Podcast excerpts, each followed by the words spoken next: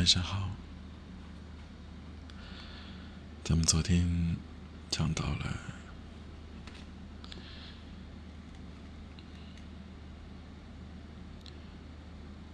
讲到在车站准备要去打工了，讲到我叹了口气，抱紧了胳膊，低头快步。走向了车站。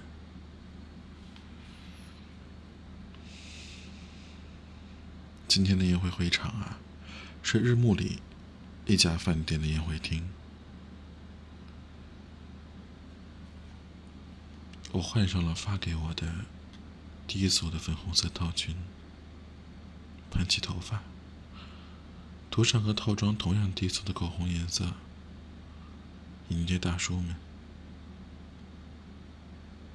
而这些人，也都是经过了恋爱、结婚、组成了家庭的吧？我站在大厅角落里发呆。前辈树种走到我身边，他将长发弯成漂亮的晚装发饰，穿着这样漂亮金扣子的白色套裤。非常漂亮。你怎么了？过来呀！啊啊！胸针歪了。我胸前戴了一枚玫瑰花形状的胸针。高个子树种半蹲着，给我戴正了。树中间，什么事儿？恋爱该怎么谈呢？讨厌，说什么呢？快点过来，工作工作。我被他拽着加入了大叔们的聚会。等他们都喝得醉醺醺之后，我离开餐桌，就盛了几盘子沙拉。给他们送过去。和英子吃饭的时候，我把这件事儿跟他说了。我，我男朋友，其实只要不在乎别人怎么想，就什么都想跟别人说。可是。在只有吃饭的声音的时候来说这件事儿，还是觉得有点不是时候。我男朋友他跟别人上床，什么？银子正嚼着芋头煮成的块儿，看他这样，这点事儿似乎特别不值得提起似的。于是，我也闷头吃起芋头来。英子今天做的菜都特别淡，不过瘾。我正是能吃的时候，想吃一些更有自由味的食物。我想吃奶汁烤菜、烤肉、腌肉蛋意粉什么的，而不是这些萝卜干、鱼干之类的。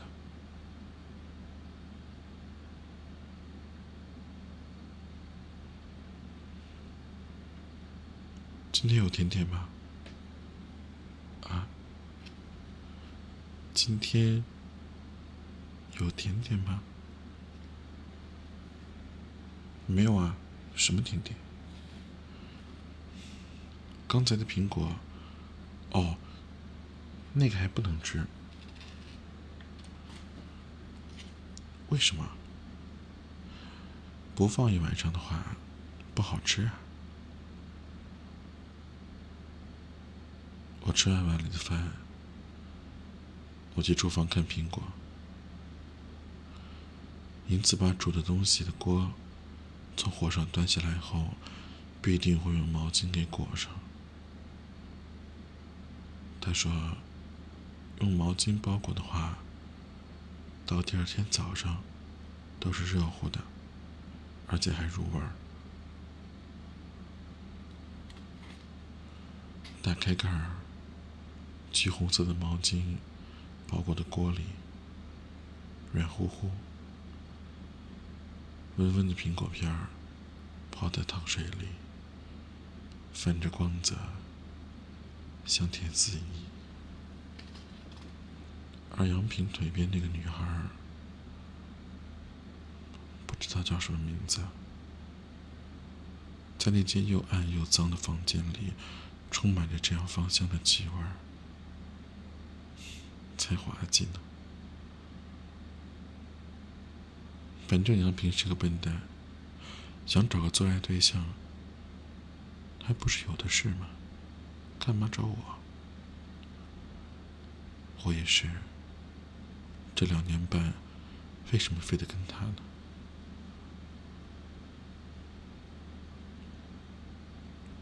我捏出一片苹果，使劲闻起来。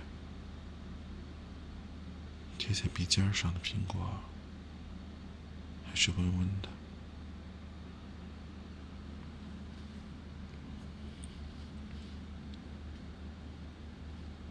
英子参加了公民会馆交际舞班一到星期四。就兴致勃勃地打扮了起来，化了妆，出门去，当然不会穿大围裙了。按说，我理应夸赞他一番，可我却看得直咂舌。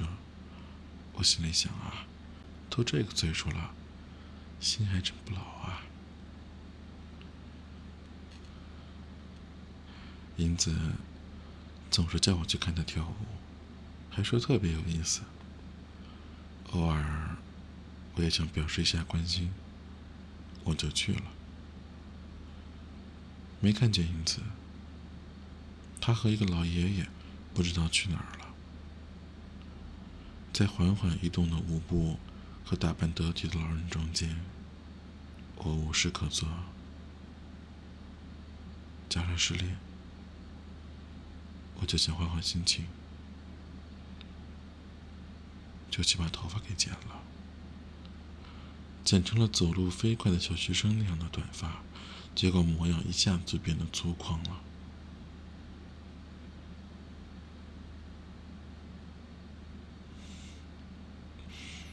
我想吓唬吓唬英子，就哇的一声大叫，疯疯癫癫的跑进了厨房。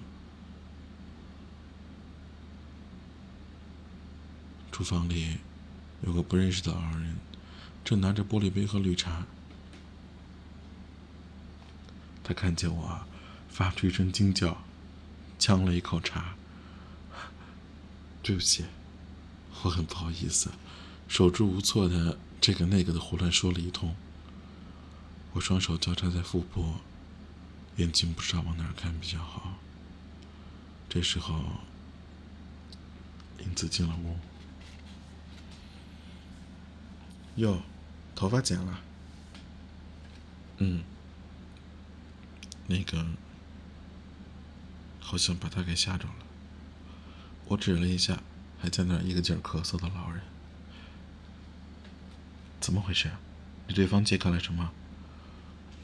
我还以为是银子。对不起。没关系，没关系。那个叫方介的强作笑脸说道。英子温柔的给他捶背，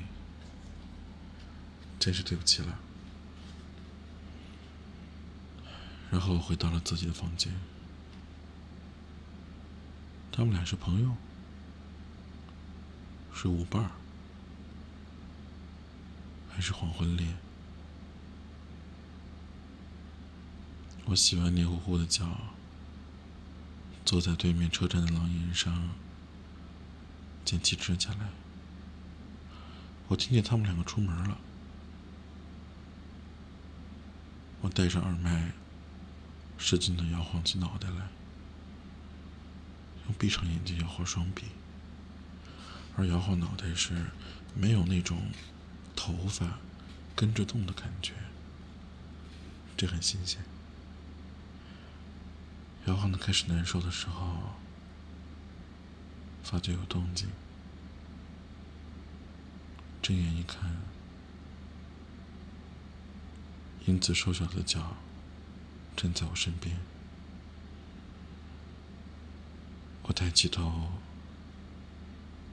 瞧见英子的表情怪怪的。你在这干嘛？那个。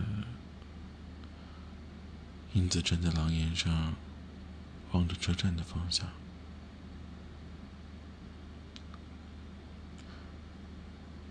刚才老爷爷走了吗？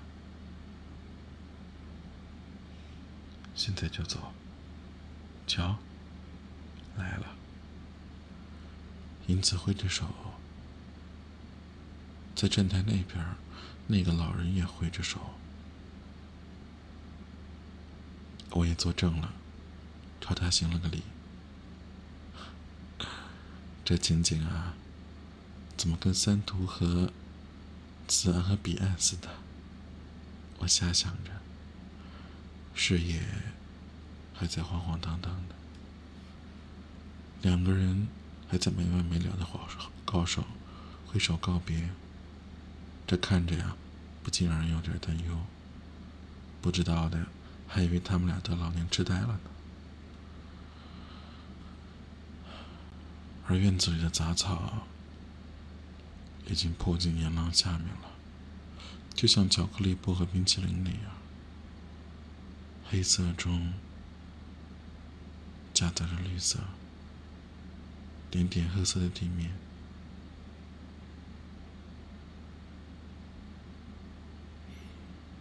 好了那。今天晚上就先讲到这儿，这是第三十四页，让我们下次再继续吧。我要 s m